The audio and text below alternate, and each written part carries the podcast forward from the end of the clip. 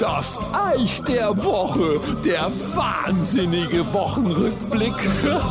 Uns Franken sagt man ja noch, dass wir sehr fleißig sind und sind wir ehrlich, ja, wir haben immer was zum Erbern. Vor allem dann, wenn man ein Haus mit Garten hat. Zum Beispiel Hecken schneiden. Habe ich die Wochen auch wieder gemacht, jetzt nicht hinten in meinem Garten, sondern vorne vor meinem Haus, damit der Gehsteig schön frei bleibt.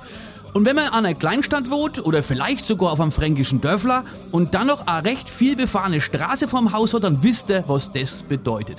Normalerweise müsste bei mir das Heckenschneiden vom Haus maximal eine Stunde dauern, inklusive Vorbereiten, Aufraber und den Schnitt sogar noch wegfahren.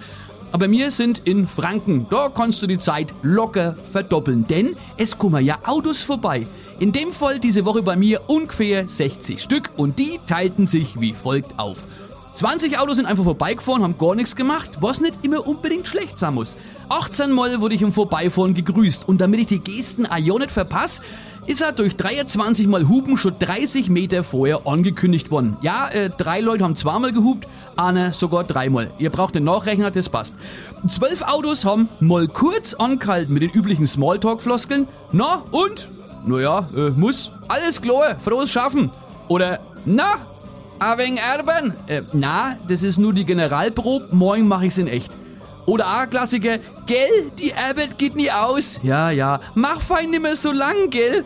Naja, wahrscheinlich so lang bis fertig ist, Herrgott. Unangefochtener Spitzenreiter. Und da sind wir bei sieben weiteren Autos. Na, welcher Spruch wird's wohl sagen? Wenn's fertig bist, kannst gleich bei mir weitermachen. Oh, ich kann's nimmer hören. So, und wer mitgerechnet hat, es fehlen noch drei Autos und das sind die Pappenheimer.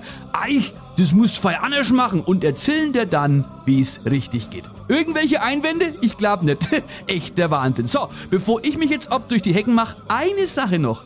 Ich bin mir hundertprozentig sicher, dass dort draußen an den Radios mindestens eine oder einer da war, der am Anfang der Folge gesagt hat, von Anfang März bis Ende September darf man keine Hecken schneiden. Jede Wette. Bis gleich. Das Eich.